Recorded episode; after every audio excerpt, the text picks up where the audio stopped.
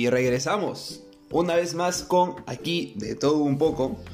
¿Qué tal todos los oyentes? Yo soy Pablo Ferreiros y esta vez vamos a hablar sobre qué series o películas están de moda ahorita por la plataforma de Netflix.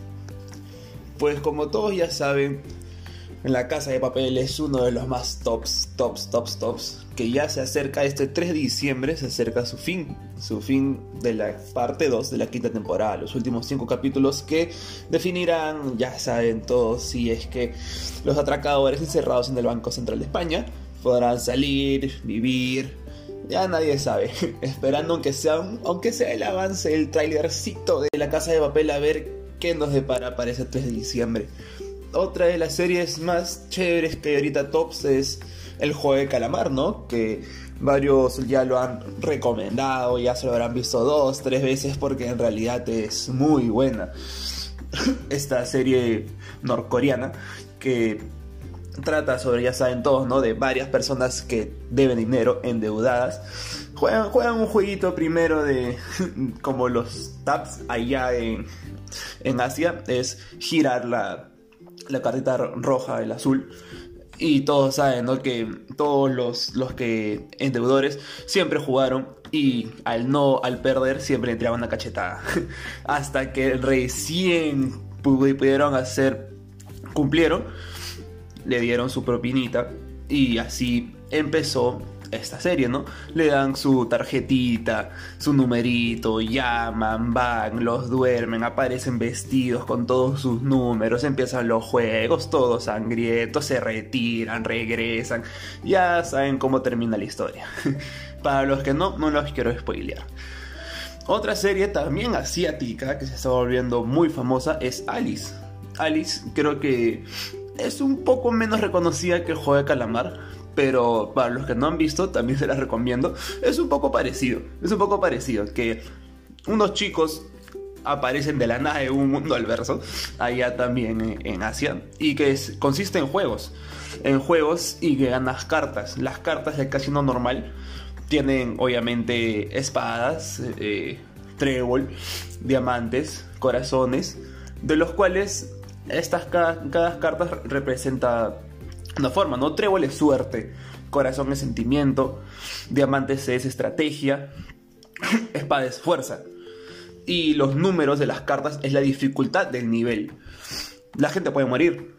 Eh, morir es una opción ahí. Y a los que ganan se les llevan su cartita y esa carta se les cuenta como días vividos en ese lugar. Por ejemplo, yo tengo la carta de As de Espadas.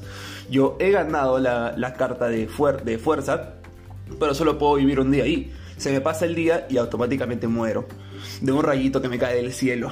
Así que tengo que seguir jugando para seguir coleccionando cartas y el número de cartas son el número de días que me puedo quedar viviendo en ese lugar. Lo cual, mientras más grande es el número, o sea, ponte el número 5, número 6 de cualquier palo, es mayor la dificultad del juego. Y para los que no han visto se les recomiendo, es muy muy interesante.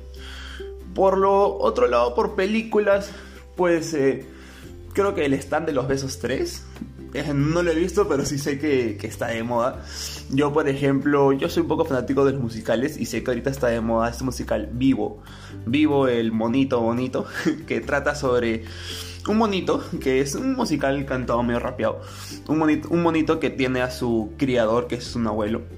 De lo cual el abuelo tenía una historia con una cantante por ahí y que esta cantante ya se iba a jubilar, para eso los tenían como 80 años ya, se iban a jubilar y la cosa es que la chica le dice, abuelo, se llama Andrés, Andrés, quiero que vengas a mi concierto de despedida porque sé que tú, este, su, su vida pasada, ¿no?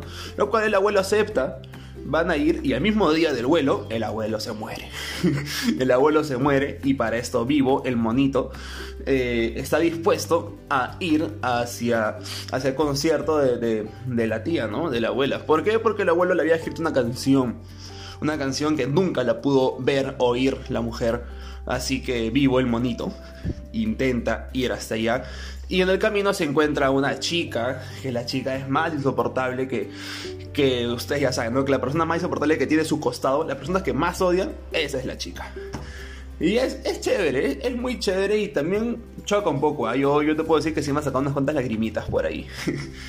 Pero en realidad, hasta, ahorita yo sé que esas son las, las más pegadas, ¿no? Y los años pasados, pucha, ¿qué, qué películas han sido buenas? El Hoyo, eh, no me acuerdo esta cómo se llama, pero que estaba en una prisión, que estaba en una prisión de, de, un chico autista y creo, al otro lado de la prisión está su, su papá, no, no me acuerdo cómo, cómo se llama. Y si quieren que yo recomiendo una película de Netflix, yo soy fanático de, comedias y les recomendaría Los Doble Vida con Adam Sander. Y bueno gente, este ha sido hoy día este segmento para saber qué series o películas están top ahorita en Netflix y si ya las has visto todas, pues déjame decirte que eres un amante de Netflix. Muchas gracias gente, nos vemos, cuídense.